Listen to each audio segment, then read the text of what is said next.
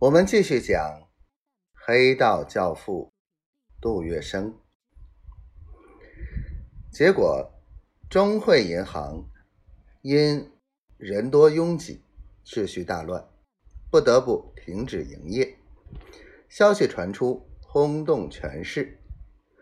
麦边和杜月笙就这样变着戏法儿，趁机把橡胶股票一涨再涨。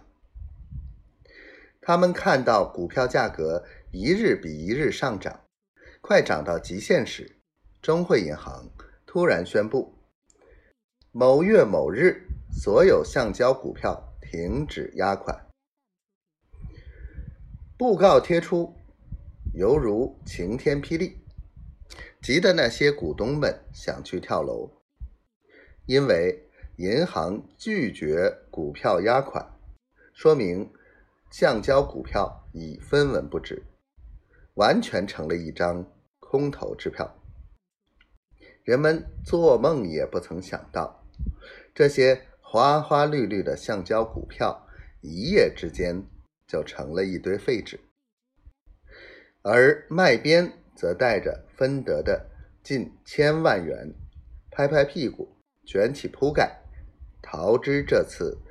橡胶股票风潮，致使上海滩几十家商号、工厂、钱庄等纷纷倒闭，而夭夭了。其余的一半钱，则被杜月笙悄悄地吞了下来。这次橡胶股票风潮，致使上海滩几十家商号、工厂、钱庄等纷纷倒闭，其中。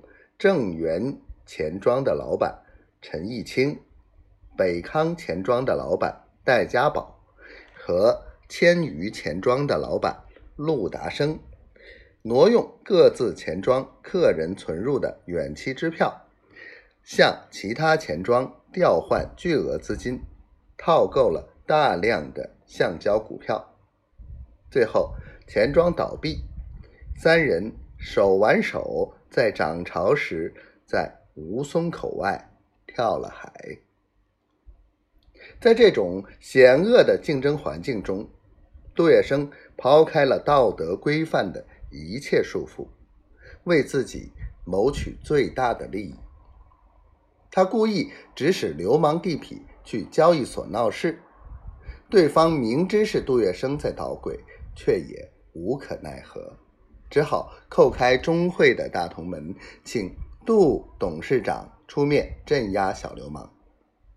当然，这一切都是要付出代价的。而更为损人的一招，是他利用股票的幌子，与卖边合伙骗钱。这次橡胶股票风潮，致使上海滩几十家商号、工厂、钱庄等纷纷倒闭，而杜月笙。却从中大发横财。